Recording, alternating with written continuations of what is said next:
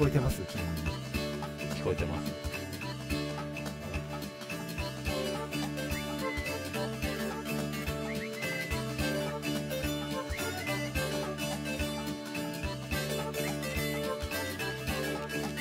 はい。あはい。ははいこんばんは、湯村です。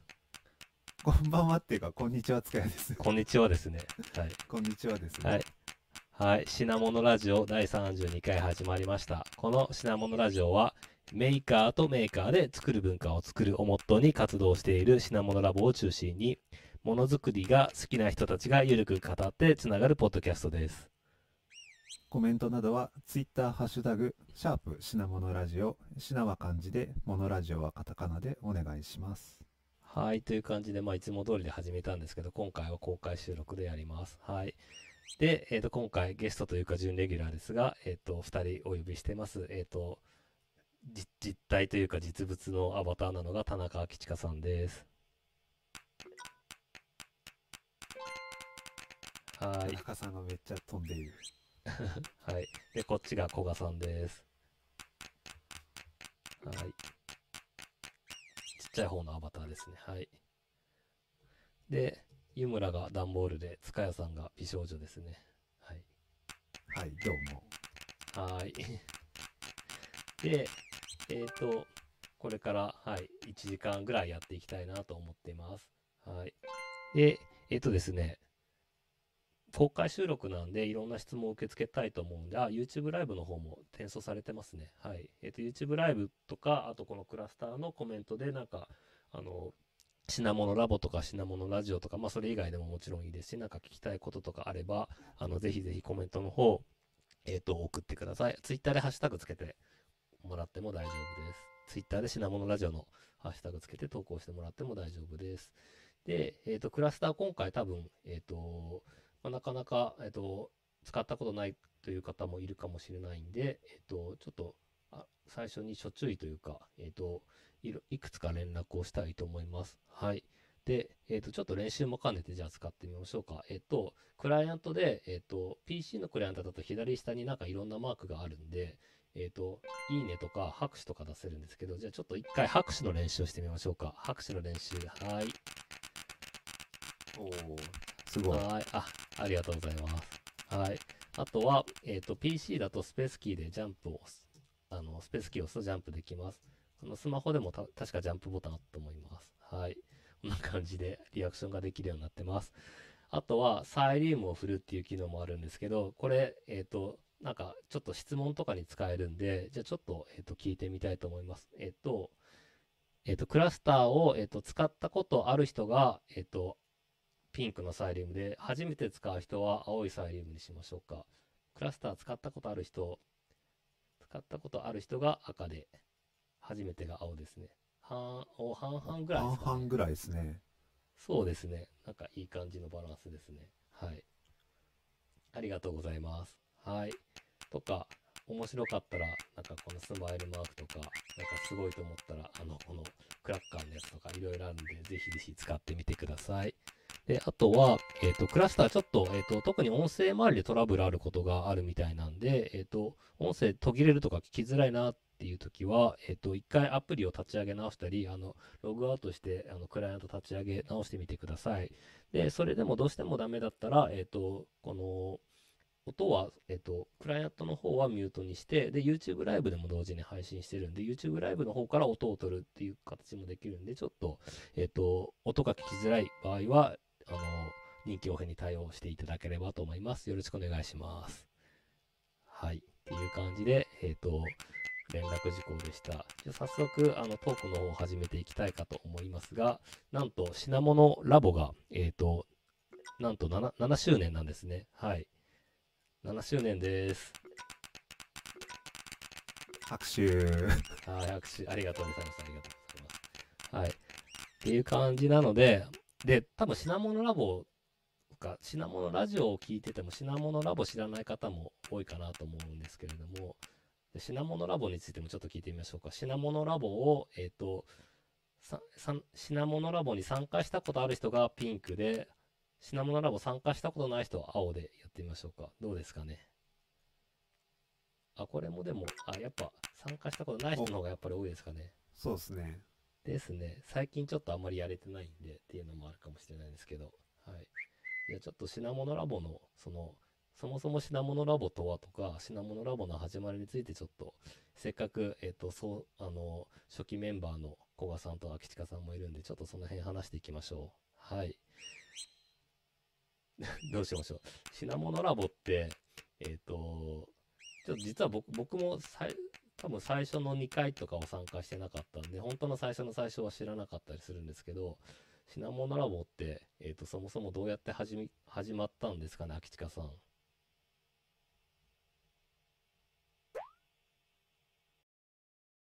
あれ、秋近さんが？声が聞こえない。まあ、こういうトラブルも。聞こえ、聞こえ、聞こえますか？あ、聞こえます。あれ、聞こえます。あ、あ、よかったよかった。はい。あ、はいよかったです。はい。そうですよ。いい。ちょっと慣れてない。えーそうですね。始まったのは、2000、あれ ?2013 年ですか？あれ。3 2013月かな？そうですね。うん ?2 月かな？はい。はい。あのーまあ、もともとですね、あの、品川近辺の、品川駅近辺の、にはい製造業の会社がいっぱいあるんですね。あの、はい。まああの某ソニーとか某はい国有さんとかですね、あのいろんな製造業の会社の、えー集まる駅なのになかなか横のつながりってないよねっていう話をちょう。どあのまああのなんていうんですかねあの放課後活動メーカーフェアに出したりとかいろんな展示会に出してるような人たちで雑談をしていたというところで、えーなんかあのせっかく近所にいるしゆるい飲み会みたいななんかイベントやれたらいいよねっていうのがあってはい。であの国与さんの中にですねあの、えー割とひ、まあ、まさにこの今のクラスターの部屋みたいな感じですけど階段状の、えーオープンなスペースがあってそこでイベントやれるよっていう確かに、こう、確かにこんな感じでしたね。そうそうそう。たまたまですけど、こ本当だ。そうそう。そういう場所があってやらせてもらえることになって、えーまあせっかくなんでし品川ものづくりラボっていう名前を作って、えーはい。ゆるい飲み会やろうとでちょうどその頃ですねあの僕もすぐ留学することになってまして1ヶ月後ぐらいにアメリカシリコンバレーちょっと大学留学することになってたんですけどまあそれをいろいろ見聞きすると、まあ、まさにこういうか集まってですね飲んだり情報交換しながら勉強会するとあのっていうのが、まあ、ミートアップっていう今ではもう当たり前に使われてる言葉ですけど、えーそういう文化があるっていうのを聞いてその当時あんまり日本にはミートアップとか LT 会とか全然なかったんですけど、まあ、そういうのやってみようよっていう。はい、なんか特にものなんか IT 系の勉強会結構ありましたけどあのものづくり系は全くなかったのでそれだったらなんかやってみたら楽しいんじゃないっていう。まあそういう軽いノリで始まった感じですねそしたらなんか周りの人に声をかけたら最初にもう100人ぐらい来ていただいて そこから非常に盛り上がってまあこのものづくりのミートアップ文化とか LT 文化を作る一役になれたんじゃないかなというふうには思ってます。はい。はい。そう。ちょうどあの忘れてて、えっと、今思い出したんで、今、会場の人はスクリーン出した、出してたの見えるかなと思うんですけど、品物ラボの、えっと、ロゴで、えっと、これ品物くんっていうキャラクターなんですけど、この手に持ってるのが、えっと、ハンマーと焼き鳥っていう、こう、ダブルミーニングになっていて、で、こう、焼き鳥でおつまみを食べてお酒を飲みながら、そのものづくりの話をするみたいなコンセプトでやってる、なんだろう、イベントというかミートミートアップですね。ミートアップとコミュニティですね。まさに。はい。まあでも結構もうものづくりでび交流するってまあその今、は今考えるともうメーカーフェアもあんだけ盛り上がってるしはい。当たり前ですけど本当当時は、はい、全然などうやって作ってるのかはい分かんなかったそうなんですよね。イベントで、そう、メーカーフェアとか、まあ、当時、2013年だから、メーカーフェアになった年ですかね。そう、メイク東京ミーティングとか、メーカーフェアとかあって、なんかイベントとしてはあったんですけど、そう、そあイベントだとどうしてもその展示物の説明とかがメインになっちゃって、なかなかその交流とかができなかったんで、なんかそういうイベントがまさに、えっ、と、求められてた時期だったのかなって気はしますね。そうですね。で、ん僕は当時あの個人的にあのデザインの展示会に出したりとか、えー割と個人でものづくりやってたりとか、えーしたのと、まあ、当時で言うとちょうどアメリカから帰ってきたばかりのメッシュの萩原さんとか。がはいまだあの確かこれなんか会社の中なんか会社の発表会としてはなぜか品物ラボが一番最初にオープンになったような気がするんですけどそんな 出来事がメッシュ作ってますみたいな話をここで発表したりとかあったり、はい。あとは、まあ、そうですね。湯村さんもかなり初期の方に出ていただいて当時パーソナルコスモスってあのちっちゃいデジタル地球儀はい、出していただいたりしてましたね。そうです。あんあの時もそうなんかハッカソンでそのデジタル地球儀作ってたんですけどなんか僕はあの最初自分で展示する前に、えー、と梅沢さんが、えー、とそこで僕の作品を紹介してくれてなんかそれでツイッターに流れたので品物ラボを知ったとかそんな最初の始まりというか知ったきっかけでしたね。うん。でその後ずっと参加してるって感じですね。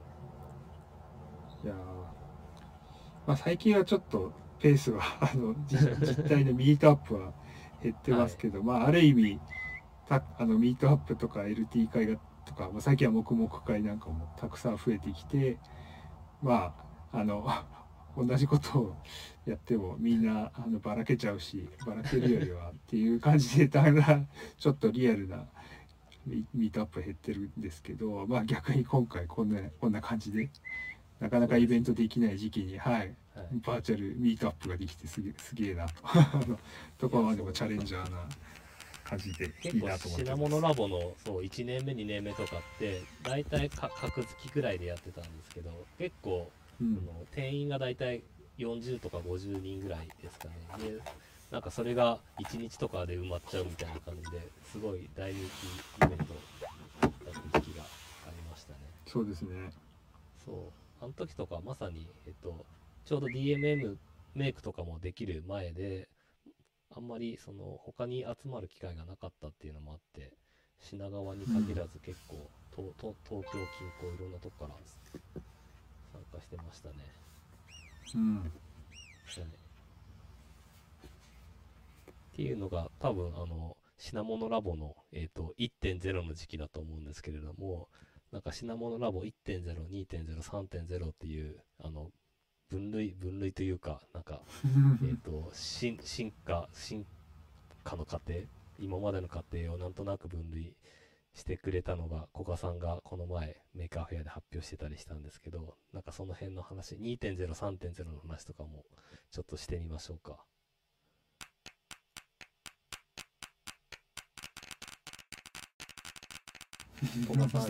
このリアクションが分かって嬉しいですね。そうですね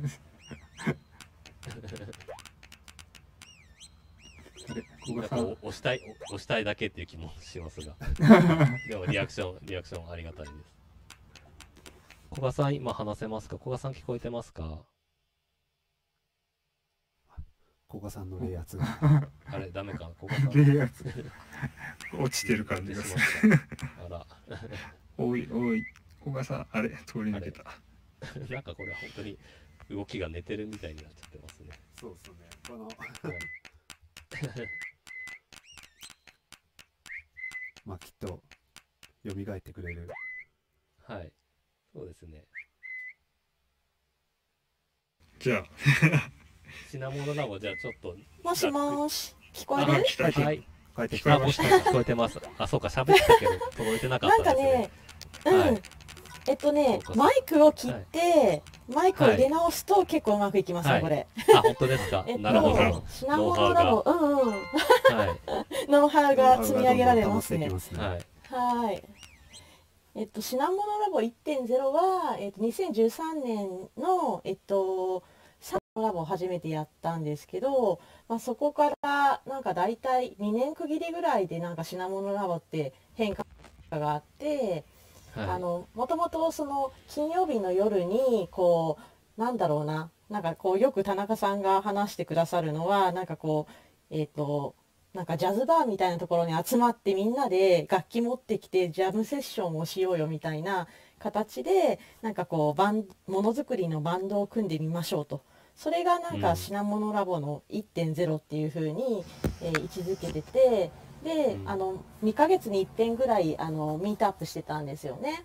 はいはいはい。でなんかこう、うん、みんなでそのそのものづくりの先達者というかそのいろいろ作ってる人たちのお話を聞いて学ぶ時間とあと後半は、えー、と作ってきたものとか作りたいものっていうのをシェアするなんでなんだろうな学ぶ時間とシェアする時間で構成されててでその中で、えー、とメーカーフェアとか出るようになったりとかあとなんかそう初期は深センの特集で なんか深センのお話を聞く会とかもあったりとか。りましたありましたね。ねねしましたよね。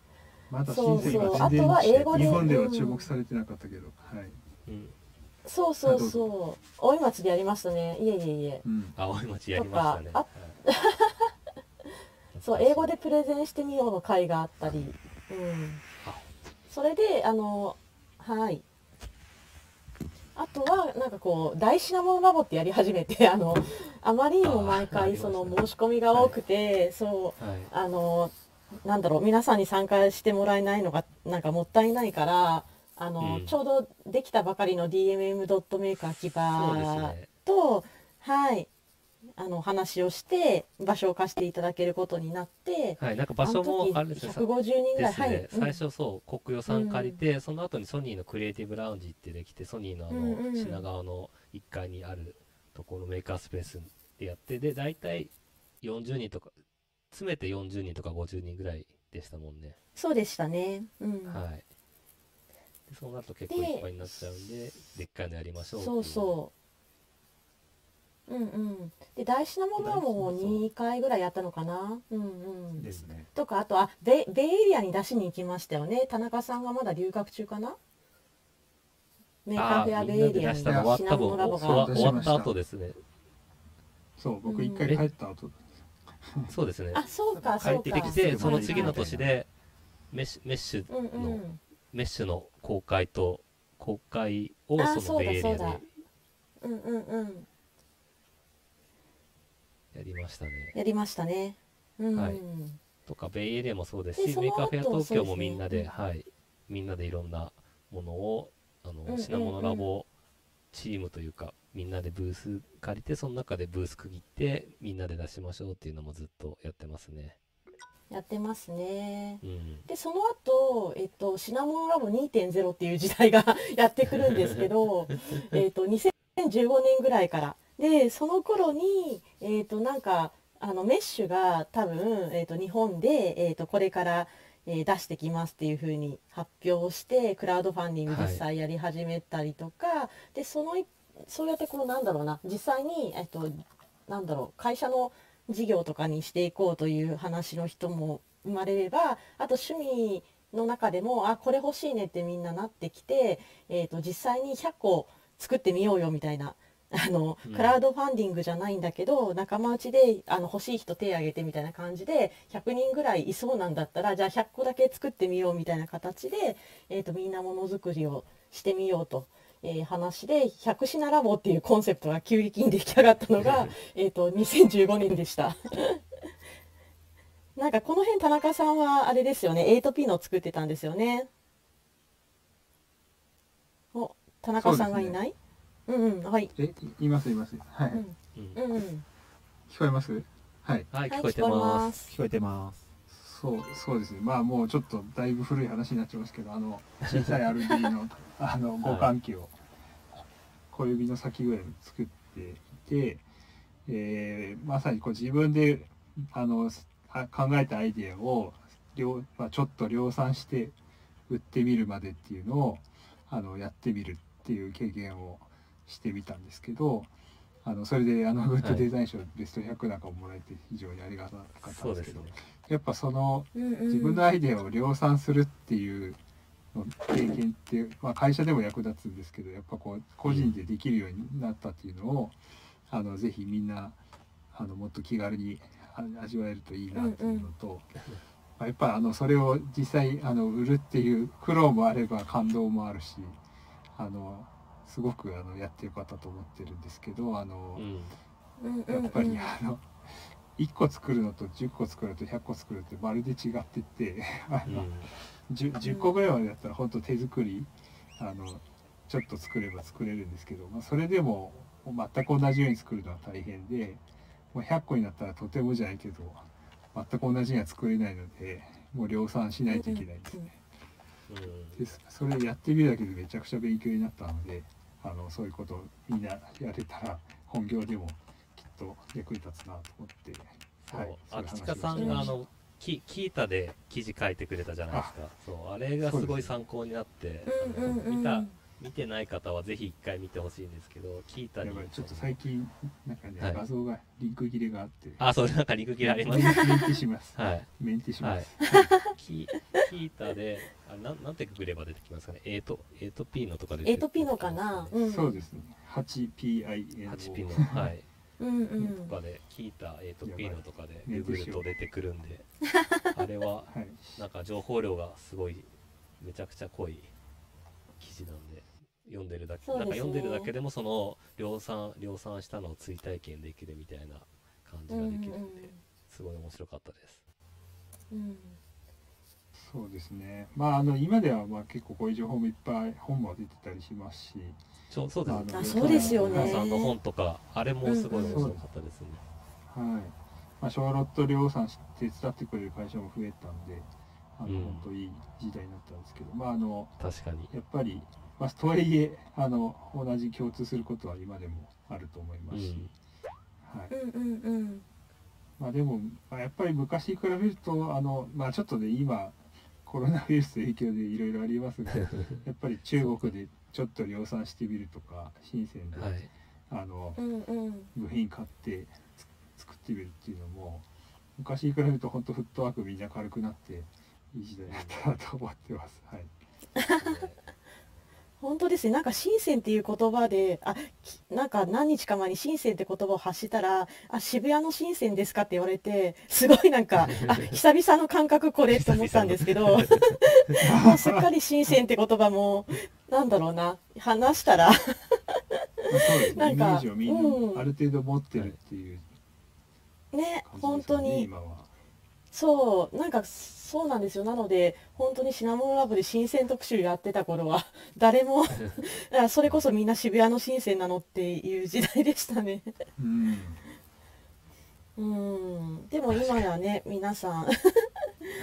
本当によく、うん。はい、フットワーク軽くいけるようにねなんか新鮮、てそう、新鮮行ってうんすげえと思った人が周りの人に伝えて、で、なんかどんどんどんどうんんうん。増えて、で、新鮮、もう今住んでる人も日本人いっぱいいますし、うん。うんうんうん。本当に。ねびっくりですね、はい。あでちょっとあそうだ。その頃そのえっと田中さん以外にもえっとあれですよね。塚谷さんはカードゲームをやってましたね。そうですね。稲垣さんと一緒に。ですね。うん稲垣さんとか岡田さん。とか伝説の ハモリクラブに入れたという。そうですよすねごいっすよね。はいうん。あそうあご存知ない方に説明すると,、ね。えー、と携帯電話を使って、えー、とカードをあのーなんだろうな。カードを携帯電話の前に立てれるようなあのキットになっていてでそのカードに、えー、と QR コードついててそれでえ QR コードを読んで、えー、とプロジェクションする。でお化けが出るんですけどお化けが出たらあれ負けでしたっけ？ねカードをなんか撮られるみたいな感じでやるゲームだったんですけど心霊写真。ね。ですね。はい。というやつがえっ、とそれもなんであれも100個とかあのさらに量産ねしたんでしたっけ？結局のところ多分300個ぐらいは、量産したんでしたっけ？それはあのメインは稲垣さんが品物ラボのメンバーの稲垣さんがメインに進められてて僕はまあちょっと手伝ってたんですけどうんうん最初100個作って手作業で作ってその後あのちゃんと業者に発注して300個ぐらい追加で作りましたね。おおうん。そう最初の100個の時にみんなで LINE 生産したんですよね。あのクリエイティブラウンジで。あの品物ラボのイベントの途中で後ろで組み立てるっていう 半分のアッセンブルっていうかそう。なんだろう。うん。はあパックパッケージングしたっていう。懐かしい思い出がちょっと、うん、足工程をこそうそうそう。うみんなでご飯食べながらというかご飯食べてるところとそこは作業スペースは分けてこうみんな適宜手伝いながらみたいなか話しながら家庭内手手工業みたいな感じでやってましたね。そう品物うん。なんだっけ品物ラボ内手工業って呼んでましたね当時。いやでもなんかそういう形でその、えっとコミュニティ内にその買ってくれるというかす最初の初期ユーザーというか一番最初に買いたいなっていう人がいたりとかで一緒に作ったりとかあとはそのそれで実際に最初に使ってみてのフィードバックをしながらえー、となんだっけそれでブラッシュアップしていくみたいなことをなんかすごいその時にあの大事だなと個人的にはやっぱり改めて思って、うん、でなんかこうそういう世界観とかをすごいメッシュの萩原さんもあの当時実際に事業として開始されてたって感じですよね。うん。というのがうん。うん。まあ、その当時からちょうどクラウドファンディングとかも日本でもだんだん盛り上がり始めて。確かに、たかなっていう感じそうですね。はい。そうですね。うん、マカアケのね木内さんとかもうん。よくいらしてくださってましたね。はい。うん。そうそう。なんかコメントにもありましたけどこうものづくりをして起業するみたいな人もいる一方でそういうタモリクラブに出るっていうのはもうある種のこう夢を実現するっていうところいやだってタモリクラブ出たくないですか？僕はすごい撮影出たいですよ一人しか行けないっていうので 僕は、まあ、ちょっとあの行けなあー出たい人ちょっと拍手お願いします。そうタモリクラブ出たい人は、ね出たい人は拍手。私も出たい。うん。田中さんまだですもんね。まだ出たことないですけどねえみんなまだですけど。はい僕も長長年毎週録画してるので 私もしてます。うん、高校の先輩なのでタモリさん。そうああすごいですねそうかそうか福岡出そう身そうそう。タモリクラブ石川だと2ヶ月ぐらい遅れなんで、あの、みんなもう見てるのに、まだ、まだ見れない、みたいなのが2ヶ月ぐらいありましたね。なるほど。確かにもうその頃地湯村さんそうだった。うん。方向こうに、向こ地う、方に。こっちにうん石川。あでまあそのね先に進めると百品ラボをやってる中でそういうみんなそれぞれのなんだろうな次の目標だ目標じゃないななんだろうまあやるこれこういうことできたらいいなとかが増えてきて、えー、と実際にこうなんだろう、えー、と自分の事業ができ始めたり、まあ、そっちのあの本気のものづくりが 増えてきたりとかあとはその実際にそのそれこそ稲垣さんは、えー、と別の会社に転職したり私もそうなんですけどそういうこう放課後でやってたことがまた別の本業につながっていくみたいな形が生まれてきて、まあ、それぞれやっぱりあで湯村さんは湯村さんで、えー、と金沢石川県にね。お引っ越しされて、はい。うんそうみんなその時にねなんか結構あれが変わりましたよね時間とか、なんか職業っていうか場所、うん、とか変わっていって、えー、とそれで生まれた爆誕したのが 品物ラボ3.0の2017年の品物ラジオですね。らしいですね。はい。そうそうまありがとうございます。う んそうそう意識意識はしてなかったんですけどなんとなく品物ラジオやりたいなと思ってえっ、とこれあの品物ラジオやりたいと思ったのもえっ、と引っ越したのがきっかけでえっ、と まあ単純に東京から離れたんでその東京だと結構そのミートアップみたいなのいっぱいあるんですけどいっぱいあるし、 Maker Faire とかの展示するイベントもいっぱいあるんですけど、まあ、地方にいると、まあ、あの、行こうと思えば行けるんですけど、まあ、気軽にはなかなか行けないかったりしますし、あとそう、会って情報交換するのがなかなか難しかったりするのとか、あとは石川に、えっ、と、引っ越してから車にたくさん乗るようになって、車乗ってる間、えっ、と、音楽だけ聴いてても飽きちゃうんで、ポッドキャストをいっぱい聞くようになって、で、ポッドキャスト面白いなと思って、やりたいなと思ったのと、まあ、それが合わさって、塚谷さんと一緒に、えっ、と、そのものづくり系の話をするポッドキャスト今までなかったから、その品物ラボ発としてやると面白いんじゃないかっていうことでやったのが品物ラジオですね。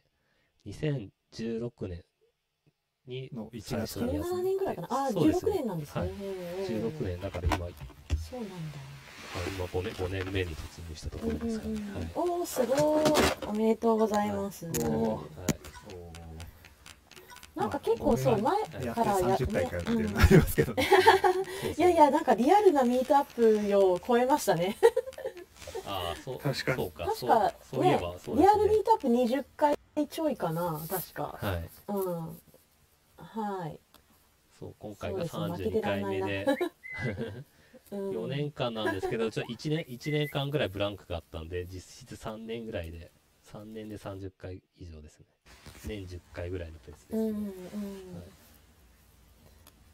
はい。でもなんかすごくそうですね。なんか温かみがあるというか あのーい。いですよねポッドキャストというか、うん、そう、品物ラジオ、そう、まあ、そっか、品物ラジオ、ちょっと聞いたことあるかどうかもちょっと聞いてみたいんで、あそうですね。品物ラジオを聞いたことある人はピンクで、聞いたことないっていう人は、じゃあ、青、青でお願いします。品物ラジオ聞いたことある人、あ、あこれは結構聞いてくれた、そうです聞いてくれてねる方が多いですね。うんうんありがとうございます。8割ありがとう方ございます。うんですね。ありがとうございます、で、まあ、聞いたことない方もいるのと、まあ、今回公開収録なんで、まあ、ちょっと品物ラジオの話もしますと、えっと、ものづくり系の、えっと、展示とかイベントいっぱいあるんですけれども、えっと、まあ、結構その展示物見るだけで、えっと、まあ、見るだけでもすごい面白いんですけど、その、見るだけで終わっちゃうとなんかこうなんで作ったかみたいな思いだったりとか実は結構面白い工夫とかなんか仕掛けとかがあったりしてもなかなかそういうのを聞く機会がなかったりするんでもうちょっとそういうのを深掘りしてゆっくり聞く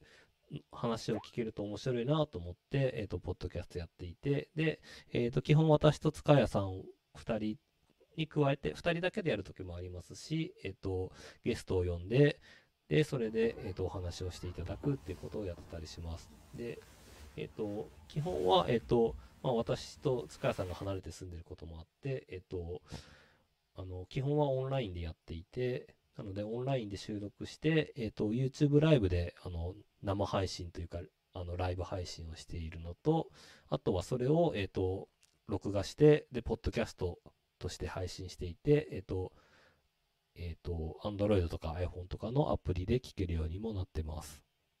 最近は、あの、スポ、Spotify にも対応したんで、Spotify でも聞けるようになりました。そうですよね。すごいですよね。はいなんか結構、ポッドキャストをそうやってる間にどんどんプラットフォームが変わってきたっていうのもありますね。Spotify も昔は、ただの、ただのというか、あの音楽だけだったのが、いつの間にかポッドキャストも始めてましたし。というふうにまあ配信をしながらいろいろな展開がはい。うんそうですね。なので、今回も一応公開収録っていう形なんで、えっ、と、この、今話してる内容は、後で、えっ、と、エピソードして、いエピソードとして、えっ、と、上げる予定です。なので、はい32回、32番目っていう番号もつけてます。で、ねそう、公開収録も、うんはい。はい公開収録も、あ、ごめんなさい。公開収録もそう、ずっとやりたいやりたいって言ってて、リアルイベントでその公開収録やりたいっていうのは、かなり前から、てか始まった直後ぐらいから言ってたんですけど、あんまりやる機会がなくて、まあ、結構僕が東京いないのも大きいかもしれないんですけど、まあ、リアルイベントやりたいねと言いつつできなかったのが、まあ、今回、えっ、と、こんな形で、えっ、と、やることになったんですけれども、えっ、と、実は、えっ、と、2週間前ですかね、情報処理学会の、えっとイベントの司会を私やってたんですけど、えっとその時にあの現地開催ができなくてクラスター開催で代わりにやるっていうことがあって、うんうん。まあ、それきっかけではあるんですけどその時にやってみたらすごいあのクラスター自体はあの、うん。出た時から知っててすごい面白いなと思ってたんですけどこっちの話す側に立ったのは初めてでで話す側でやってみるとなんか、えっとリアクションがいろいろもらえたりとか、まあ、参加するのも気軽に参加できますしすごい面白いなと思ってこれいい機会なんでもうちょっといっぱいクラスター使ってイベントやりたいなと思ってであそこの品物ラジオ公開収録をやりたいなとずっと思ってたんでやろうかっていうことで今回はイベントをやりました。うん。もうやると決まっでしたね。早かったです。ね。うん。早かったですね。でこういうの結構、はい、モチベーション大事なんであの間空いちゃうと結構、あの面倒くさくなっちゃうんであの勢いでそうですよ立ち上げね。てやりましたね。か 久々ですね。なんか急に気づいたらはい湯村さんがメッセージでみんなを入れてて、は はいい、やりますみたいな。そうですね。なんかはい。なんかあ久々にこの品物ラボの乗り来たみたいな感じでしたよね。はい、そう。結構ありがとうございます。じゃあじゃあいつやりますっていうこの流れが、うんうん。そうなんですでみんよなも断らないみたいな。あじゃあいつがいいかなみたいな。そうそう多分その情報処理学会のイベントやったら多分その日にもうそのままチャット立ち上げてでしかも多分ゲストとか呼ぶと調整結構大変になっちゃうんで、ゲスト呼ばずにこの4人でやると多分気軽にできるなと思ったんでそれで今に至るっていう感じですね、うんうんそうですよね。私もやっぱりなんかリアルなイベントとかねお仕事でもやったりするのでそれ以外でどうやりうるんだろうなとか気になっててずっと、はいはいはい、うん、でちょうどなんか声かけてもらってよかったなって思いながら、はい。うん、いや結構このクラスターは本当に出たのも2003年2年前か3年前ぐらいですかね。クラスターもそう出た時出た当時からそのあの参加者側で使ってこれは本当すごいなすごいサービスだなと思ったんですけど、まあ、なんかなかなかやっぱりあのリアルイベントを置き換えるまではいかないというかやっぱみんなリアルでイベントをやりたいっていうのが結構あるみたいなんですけどね。今回その世世の中の流れ的に多分リアルででできないというかちょっとやりやりにくい雰囲気になっちゃったりしたんで、まあ、これはその、うん。世の中全体としてはちょっとあれかもしれないですけどこのバーチャルでイベントをやるにはすごい良い機会かなとは思ってます。うん。うん。うんそうですね。今日もなんか休日にもかかわらず多分会場にだいぶ何人ぐらいいらしてるのかしら、うん結構ねえ。結構な。ありがたい。うん。そうですね。これ人数か、人数とか出ないから正確には分かんないですけどすごい人数カウントで来て、うん。はいそうどんね私あの参加者リストが今アプリからだとはい。見はい、誰かキャプチャーしといてください。はい、僕あの定期的にキャプチャーしてます。あありがとうおございます。願いします。はい。そうなんかねクライアントによってね出る出ないがありそう。うん。そうリストがあるんですけど。はい。あと後で見返せないんであのこの放送中にリストをあの定期的にスクショ取ってます、うん。はい。ねどうしましょうかそれそそろそろなんか質問を受けたりとかしますそうですね。質問をはい。うんね何か。なんか一応最初の想定としてはこの品物ラボの振り返りをしている間に質問がどんどん溜まっていくかなと思ったんですけど 意外とシャイで質聞いてる問がっていう。はい。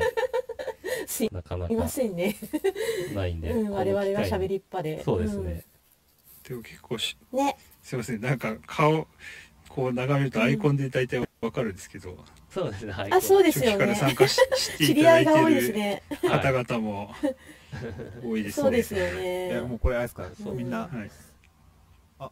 そうですね。あね。あ大体知ってる人だみたいな感じになりますね。はい。どうもどうもこんにちはっていう感じで。どうもどうこれもみんなに挨拶回りしてる感じで。そうですね今ちょっと。やっぱララジオだと本当にそうそうそう、はい、でラジオだと一方的感が強すぎるのでそうですね。このなんかゆるいインタラクティブな感じが楽しいです。あ新里さんだ、ね。どうもこんにちは。あ本当ですね。そう、あ、ちっちゃん、ちっちゃんがいた。はーい。あ、はーい。ちょっと重ねたルームさんを追いかけてみたものの、お面かぶってて欲しかったなと思ったりして。これ参加者のなんか標準のアバターしかできないらしいというあ、ねあらしいですね。豊田さん残念でしたね。準備いただいたのに。そうね僕も今回あのリアルアバターを作ってみたんですがうんうん。3去年 3D スキャンするサービスをあのうんうん。デジタルアルチザンさんがやっていてあのそれを今朝突貫でやってみたんですけど、うんうんあの豊田さんとあと LITALICO の加藤さんのノウハウをちょっといただいたので、これが実現できました いや結構大変ですねこれやるのはなんかブレンダーと Meshmixer と MeshLab とはい。うんうん。あとユ Unity と、はい、全部組み合わせないと作れなかったです えー、結構大変ですね。結構大変ですへねーちょっとねまだまだあのあの発展途上なんですけど。いやでもうんまあちょっとゆくゆくはこの場でなんかものを披露して見せ合えるようにはなりたいそうですああ、そうですね。ええ。そう。結構プレゼンテーションならできるんですけどそうものづくりイベントの難しいところってものが見せられなかったりするんで。そうですね。難しいですね。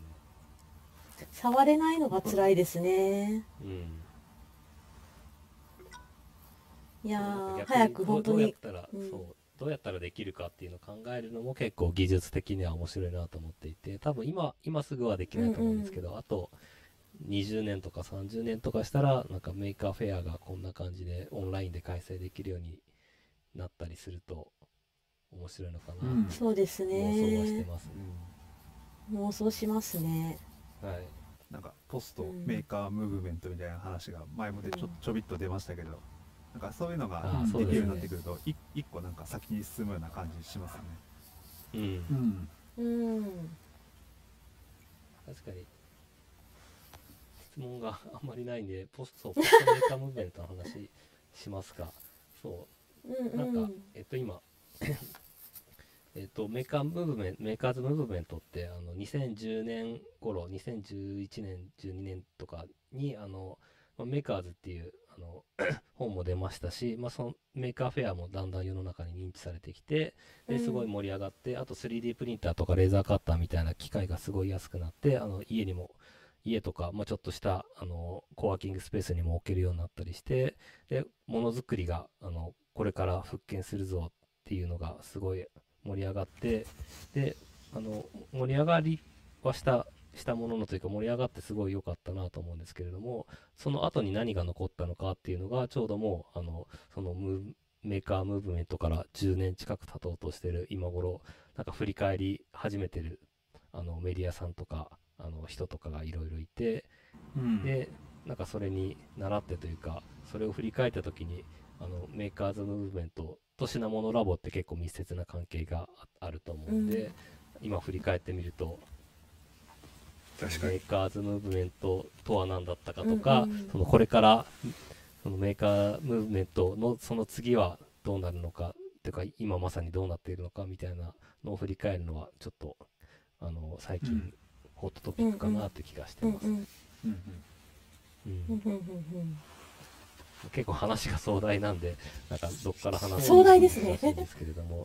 はい。いや多分なんかいろんな話があって例えばメーカーメーカーズムーブメントが起こった時にそのこれでビジネスの種がいっぱい生まれてであの、そのハードウェアそうハードウェアスタートアップも結構流行った流行ったというかいっぱい出てきたと思うんですけど、うん。なんかはそうハードウェアスタートアップでいっぱい出てきてでそのそのまま成功して大きくなってる会社もすごいいっぱいあって、それはいいなと思う一方でやっぱりソフトウェアに比べてハードウェアってめちゃくちゃ難しいことがあってうんハードウェアってそのソフトウェアに比べると全然簡単じゃないんだなっていうのも結構分かってきたのがこの10年なのかなって気はしますね。うんうんうん。そうですねさっきの口さんの A と P のの話もありましたけど、うん。いやーでも、結ま構、あ、あそこでも感じますけど、感じましたけどやっぱり、はい。あの変わったものと変わってないもの2つあるんですけど変わっった圧倒的に変わったのは、もうプロトタイプがはい。圧倒的に作りやすくなって、なるほど。そこからうんあとまあクラウドファンディングとかスタートアップのベンチャーキャピタルもそうですけど資金調達とか、要するに価値の見える化はすごくしやすくなったと思うんですよね。なるほど。でかあのアイデアでなんかみんな心の中に溜めてたものがちゃんと表に出るようになって、うん。みんな、うん。あのあの具体的にはあの見せられるようになったんで、まあ、あのうん。大企業もスタートアップも関係なくあの、うん。アイデア勝負っていう感じの健全なあのものになっていったと思うんですけどなるほそこは圧ど倒的にか変わっていったところで、まあ、楽しい製品すごい増えたなと思うんですよねこの10年で。なんかい一発芸に近いやつはいっぱいありますけど そんなのも量産できちゃうんだみたいなのがはいっぱい増えてすごいなと。うん。ただ変わんなかったところは僕の中ではまた2つあって、はい。うん。あの金型が変わんなかったっていうかしあー。金型とああと在庫ですね在庫リスクみたいなところ。まあそその2つはまあだいぶ変わったんですけどね。あの言っても。ーうんうん。だいぶいマシになったんだけどそれでもまだ大きな壁があって。うんうん。やっぱりまず金型作るっていうその例えば100個までは作れるかもしれないけど1000個1万個になってくると、まあ金型作らないととてもじゃないけどあの安く大量に作れないので、うん。まあ、3D プリンターで 1000,、うん。1000個作るわけにいかないしあの少少量作れる型っていうのはあるんですけど、はい。それだと千うん。なんかまあ1000個も作れなかったりするなんか樹脂とかで作った金金型じゃなくて樹脂型みたいなのあるんですけど、うんうん。それだと耐久性がないし、うんそうですよね。悪いので、はい。まあ、やっぱ金型ってなるともうほんとすごい値段しちゃうんで、ですね。初期初期投資が桁上がりますそうなんですよね。そうですね。あの結局そこがまだ多分100個から1万個の間ぐらいを埋めるなんかちょうどいい量産の方法がなくて、うん。まあ、な全くないわけじゃないですけど徐々に出てきてますけど、はいはいまあ、うんあのあるある部品はそれができるようになってるけど全然そ追いついてない部品とかも産業もあったりするのでやっぱりそこで作りす作りすぎちゃったりとか ニーズがなかったりとか、まあやっぱりこうジャンプがあってあのまあそのメーカーフメイトのその後で、まあ、苦しくなった会社とかもいっぱいありますけど、やっぱりそういうあのジャンプすね。するところを無理無理して超えようとすると苦しくなっちゃうっていうところなのかなっていうのはすごく感じますね。うんうん。確かにはい、あとやっぱざ、まあ、在庫の話も似たようなところなんですけどやっぱりあのオンラインだけであの売っていくのはすごくやりやすくなって、ずうん。そううんうんあのクラウドファンディングとかその受注生産みたいなのも増えてきたんですごく、えーあの小ロットに出していくのはやり方が増えたんですけどじゃあ大ブームを生むようなものすごい数売れるようなものって、実はちゃんと在庫をあの倉庫に置いとかないとそんなに瞬時に作れないし、うん。えっとまあ、特にやっぱりあのオンラインじゃない街中で手に取ってもらえるようなものって街中のお店までちゃんと配送して置いてもらわないといけないので、うん。そこにはあれ一定数預けないといけないっていう。そうですやっぱそうなると、はい、そうですね。結構そその壁を越えるのって結構うん。それなりの初期投資がいるみたいな、まあ総じて言うと初期投資の大きなジャンプっていうのはまだあの完全には解決してなくてうん。そこが多分なんかうん。その金型とか在庫とか初期投資ですね。その大きくあのインフラが流れ始めるまでの投資の部分がうまくスケーラビスケーラブルになると多分全然変わるんだろうなっていうのは思いますね。多分その IT の分野だとうんはい。うんそうなんですよ。あのクラウドサービスとかが出てきて、はい。急激に変わったと思そううんですよね。デプロイそうさはい。ソフトウェアだと、はまあ、当然ソフトウェアもやっぱりあのプロトタイプと本番だと結構作り込みとか違ったりするんですけどそれでもだいぶやりやすいハードウェアと比べるとだいぶやりやすいんで なんかハードウェアというかそねそのメーカー系はうん特にその溝というか飛び越えるところが大きい気はしますね。そうなんですよね、うん。ただインターネットも本当初期はあの自宅にあるパソコンだともうあのすぐに落ちちゃったりとかうん。それであのまあ企業だと独自のサーバーをあの持ってあの作ってたのが、まあ、だんだんレンタルサーバーとかになったりしてあの徐々にあの手前で持たなくてもよくなったけど、えーちょっと流行ると落ちちゃうんです。あのまた契約しない話になって、そうかそうか。でそこが、うん。あの今クラウドになってスケーラブルに瞬時に、うんうん。あの勝手にシステム側でこうインフラを増強してくれる、まあ、お金はかかりますけど使った分だけかかるみたいな感じになってるので、まあ、そういうところに早くものづくりをいけたらやっぱりあの作りすぎたりしないし、うん。はい。必要な時にはタイムリーに届けられるっていうことができるんだろうな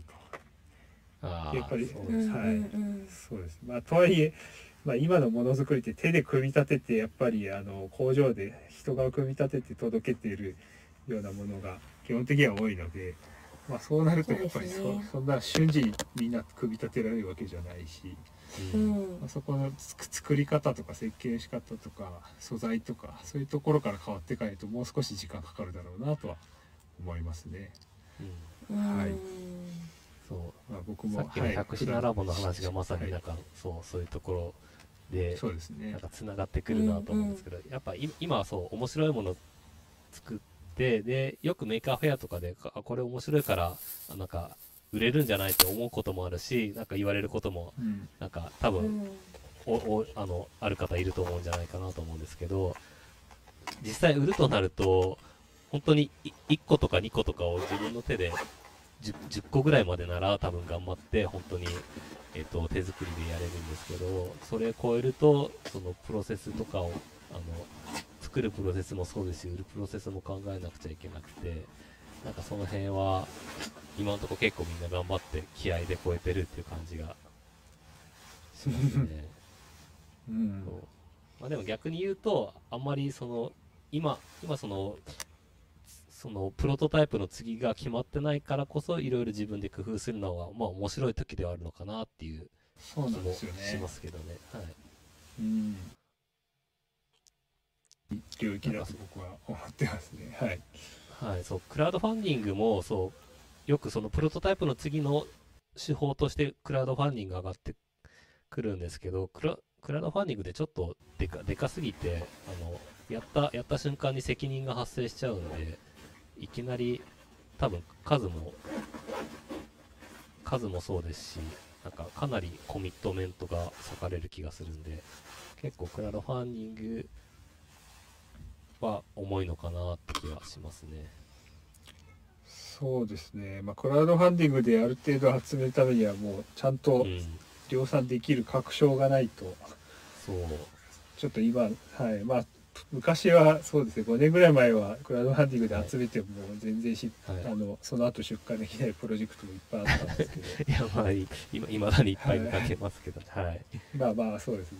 ですね。もまあだんだんみんな目も超えてきてるし、はい。あの、まあ、逆にあのちゃんとそこをしっかり頑張ってから出すっていう、まあ、量産性を、まあ、ほぼ量産できるところまで頑張ってから出すみたいなところも増えてるので、まあ、そうなってくるとそのさらに手前のあの検証だったりあのお金資金集めとかっていうのが大事になってきたりするのでなかなかこう、あの時代とともに役割とかスケール感が、はい、変わってくるなっていうのは感じますね。はい、なんかそう、子供の頃にたまごっちが流行って、で、たまごっちすごい品薄になって、なんでこんな、あの、流行ってるから作れば売れる状況なのになんで売らないんだろうと思ってたんですけど、なんか今だと周りで、そう、作ってる人がいっぱいいて、あ、そんなに簡単に数を作れるもんじゃないんだっていうのは、よくわかりましたね。増や、まあそう、増やすぐ増やせないし、そうすぐ増やせないし、増やしてで売れなかったら結局在庫残っちゃうしで、難しいですよね。っていうのが最近、なんーか、よくわかるようになりました。まあでもそうそうそういう意味ですみませんちょっと僕の中ではい。あの、まあ、本業とも関係はするけど関係なく思ってるのがはい。そう2次元の技術は結構進んでるんですけど3次元の技術がまだまだっていうあの話なんですけど 何が言いたいかっていうと、はい。あの半導体とか基本的に印刷技術で、まあ、紙の印刷とかも割とあの簡単に量産がスケールできるんですけど要するにあの2次元の平面に何かをコピーするのは圧倒的に進んでるんですけどうん。やっぱり3次元のコピーする技術っていうのがあのまだまだあの金型に頼っているというか。そうですね。マスはい、マスターの型を作るとかっていうのが、えーまあ、プレスとかでもそうですけどねあの基本的にやっぱり大掛かりな型を作るっていうのが3次元に必要で、そうか。まあはいプはい、プリント 3D プリンターみたいにあのちょっとずつあの物質を積んでいくのはできるようになったけど、はいあの。やっぱりあの印刷みたいに瞬時にスタンプしていくみたいなはい。あのインクジェットでもあのものすごい速さであのコピーしていくみたいなのはまだまだちょっと3次元ではできてないのでやっぱりそこをあのこの10年変わって、えーまあ本当100個1000個っていうのが簡単に作れればああの今ささっきの、まあ、クラウドファンディングとかのうんインフラも融合してすごい面白いものになるんじゃないかなっていう気はするんですけどね。ですね。なんかああはい本とかあの今技術書店とかで本皆さんすごい出しまくっててはい。すごいなと思うんですけど、あそこはやっぱインフラも革命されたからあんなに簡単にあの同人誌とかも出せるんだろうなとかっていうのもありますし、まあはい。そこに近いものになったらいいなと思いますね。そうですね。そうですね。はい。うん、で質問が、えー、と来てるので、はい。せっかくなので拾いたいと思いますすいはい。はい。Y モード P さんですね。いつもありがとうございます。えっ、と品物ラジオをやっていて良かったことや変わったことってありますか？でこの、えー先日の前骨格の鈴木さんの会は普段会っていても聞けない突っ込んだ話を聞くことができて最高でした。えっ、とそうですね。まさにえっ、と、まあ、さっきもちょっと触れたんですけどその普段だ普段だとなかなか、えっと深い話まですることがないと思うんで、まあ、そういう話をやりたいなと思ったんでそういう意味ではこの前の、あの回でこういう感想をもらえたというのはすごくあの狙い通りとかこういうのがまさにやりたかったことで。えっ、とそうですね。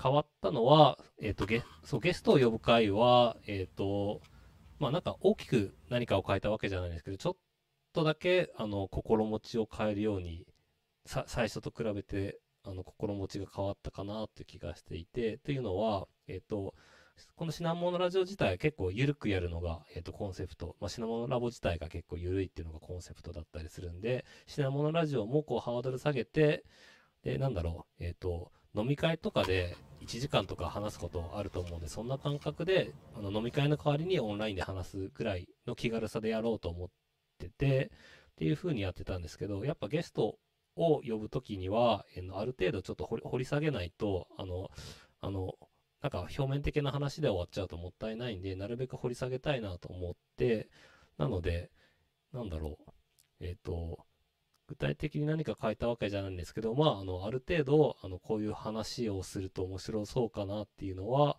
あの、まあ、ちょっと調べたりとか、メモしたりとか、あとは、まあ、あらかじめ考えておくっていうのは、あの、するようになった気がします。はい。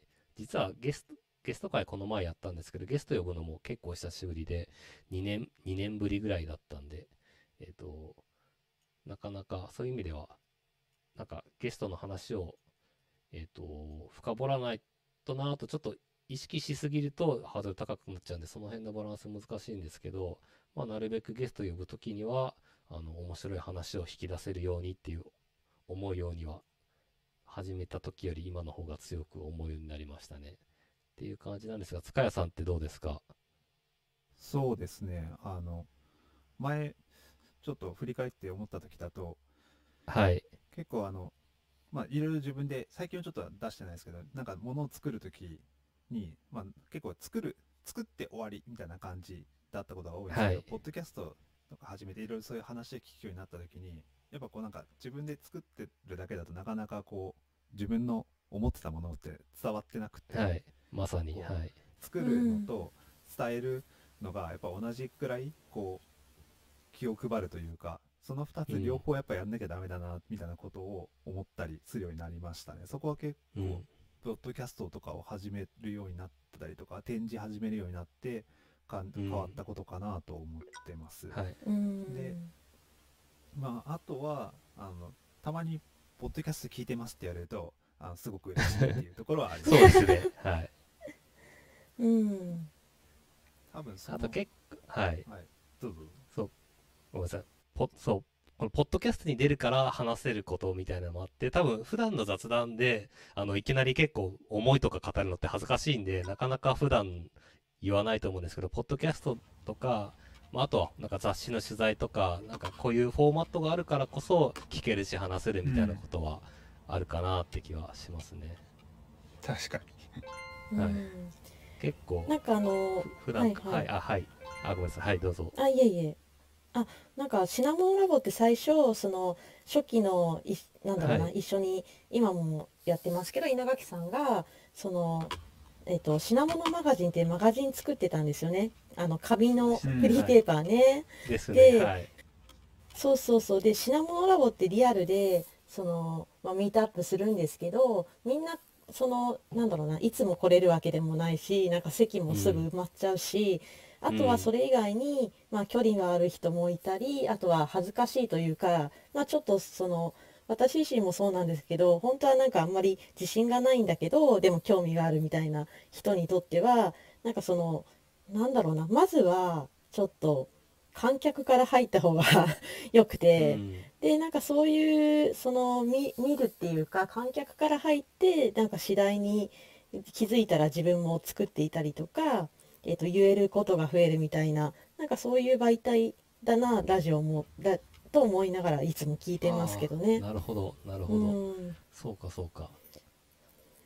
うん、なので励まされるっていう言い方というか、まあ、あのさっきメポストメーカーズムーブメントの話があったんですけど、なんかその作り手と近づくっていうこととか開かれていって理解するとか、まあ、リスペクトが生まれてってなんだろうな、えー、とそこにあるバックグラウンドを知った上で、えー、となん使うことができるようになるとなんかすごくハッピーなんだなっていつも思うので、まあ、そういうこともこれでこのラジオで で、うんなんかできてる。うんいいい話をしてるのになるほなんか音が途切れたような気がする。あ本当、はいあだだだいたい聞こえました。はい。だいたい聞こえました？はい。あ、皆さん飛んでくれている。わーいわーい。すごい、に。いい、いいいい話でしま、しまりましたね。はい。そそろそろ時間ですもんね。ありがとうございます。時間経ったんで、うんはい。うんじゃあ一旦、じゃあトークの方はこれで締めましょうか。はい。うんうんうん。はいあ。と直近の皆さんいつも直近のああそっかイベント情報とかあ、そうか、イベント。そうですねそうだそうだはい。ね、み、皆さんからも告知あれば書いてくださいね。あコメントに？欄に。そうですねはいうんうんうん。で、えっ、と、N- NT、NT 京都の話をしようと思っていたんで、その話をすると、えっ、と、NT 京都って、えっ、と、あの、NT ってものづくり展示イベントで、そのイベンあの、京都の、えっ、と、会が、えっ、と、明日3月21日で、えっ、と、今日が設営日で、明日が本番で、明後日が、まあ、撤収みたいな日感じだったんですけど、えっ、と、現地開催がなくなって、代わりに、えっ、と、実質開催っていう風になりました。で、実質開催って何するかっていうと、えっ、と、今日、今日が設営日なんで、今日に、えっ、と、ニコニコ動画に動画を上げて、で、明日は、えっ、と、その動画を見てコメントするとか、えっ、と、あとは、うんえっ、と、他にも、その NT、NT 京都のなんか、慣例で、えっ、と、きえっ、と、今日、今日が前日なんで、今日は打ち上げに、打ち上げというか、前夜祭でピザを食べて、えっ、と、明日はお、なんか鉄板焼きを食べるみたいなのがあったりしますね。はい。あとそっか VR チャットもありまして、えっ、とそのニコ動うんうんうんうんとあとは VR チャットでその NT 京都の会場をえっ、とモデリングしてくれて、アキニャさんがモデリングしてくれて、でそれで VR チャットで入れるようになってるんで、そこでもうんうんうん交流ができるようになってます。っていうのがまさにちょうど今日明日の話なんで、僕も動画動画これから作って明日あの今日今日中に上げる予定です。はい。ので。もともと NT っていうのがニコニコ動画の、えー、とニコニコ技術部っていうタグをつけてる人たちのちょっとオフ会的な感じで始まったんですけど、それがオフあのオフ会がまた逆にニコニコ動画に戻っていくっていう結構面白い流れかなと思ってます。うんうんうんうん。面白いですね。そうですね。なんか この機に急にそうですよね。リアルがまたバーチャルに戻ってきましたね。はい、そうですね、はい。多分どっちも大事だと思うんですけど、うんうんうん。でもい今までってなんかオンラインに偏ってたりとかオフラインに偏ってることがすごく多くてなんかその間というか多分どっちもいいところがあるんでなんかうまく使い分けられるわ使い分けられるようになるといいなと思いましたね。はい。うん。うんうんうんうん本当に。はい、なのでちょっとは NT 京都、あの多分ツイッターでハッシュタグを追うだけでも面白いと思うんで、うんうんうんぜひぜひ見てみてください。うんうんはい、あ今なんか宣伝えっとコメントにも書いてますね。た竹村、はい、うんうんうん竹村さんですね。はい。4月4日にクラスターの広島 LT 大会やるそうなので、こちらもうんぜひ見てください。広島と言いつつ、うん日本どっからでも、日本どころか世界どっからでも、インターネットで。つなげると思うんで、うんうんうんはい。うんはい。情報ありがとうございます。はい。ピザはオンラインで食べれないんですが、あの、各地で食べてください。はい。そうですね。はい。っていう感じで、はい。はい。以上ですかね、告知。とはい。僕参加するかわかんないですけど、あのはい。あのき近日あのできれば参加したいと思うんですけどあの IoT、LT のあーはいはい。あのあそうですね。オンラインでやってますね。オンラインとかも、うんはいですねあったりとか、うんうんうんはい、はい。あの結構ですねまたこの辺の LT イベントオンライン開催そうですね。はい。うんはい。うんぜひぜひ。そうですね。クラスター使ってもうちょっとイベントやりたいんで、おうちハック IoTLT ってこの前、あの冬に1月にやったんですけど、今度はクラスターでやってみようかなと思ってます。まだ何も決まってませんが。はい。そう、ねなんで今回クラスターでやったのも、うんはい。結構あの、クラスター多分、あの、今までちゃんと使ってなかったけど、使ってみたら面白いの伝わったかなって気がするんで、これを機に、うんうんうんなんか、今日参加してくれた人がイベント開催して、で、あの、そうですよね。どんどんクラスターみたいなものが広がっていくとうん本当に。面白いかなと思ってます。うん。うんうん。私もハードル高いかなと思ってたんですけどこうやってうん。なんかアバター拾ってきてはい。着せるぐらいはできるように。そうですね。ねできるなと。簡単にできるなと。世間的に、うん。はい、いっぱい公開されてますし。あとタイミング良かったのが、ね。ちょうどスマホアプリがリリースされたのが今月だったんで、うんうんうん。スマホアプリがあるおかげで、さらに参加しやすくなったかなって気がしますね。うんそうですねすね今回もみんなで、えっとスマホから入ったり、パソコンから入ったうんりテストしましたもんねそうですね。はい。うんまあ、まだやっぱりやってみないとトラブルも、はい、あるんですけど、まあ、まあ、それもちょっとまだ開発途上ということで、温かい目で見ていければなと思います。うんうんうんはいうんはい。じゃあ最後はですね、はい。集合写真？そうですね。そうですはい。ねああそう。一旦、一旦トークを締めますね。はい、じゃあ今日はどうもありがとうございました。あ。りがとうございました。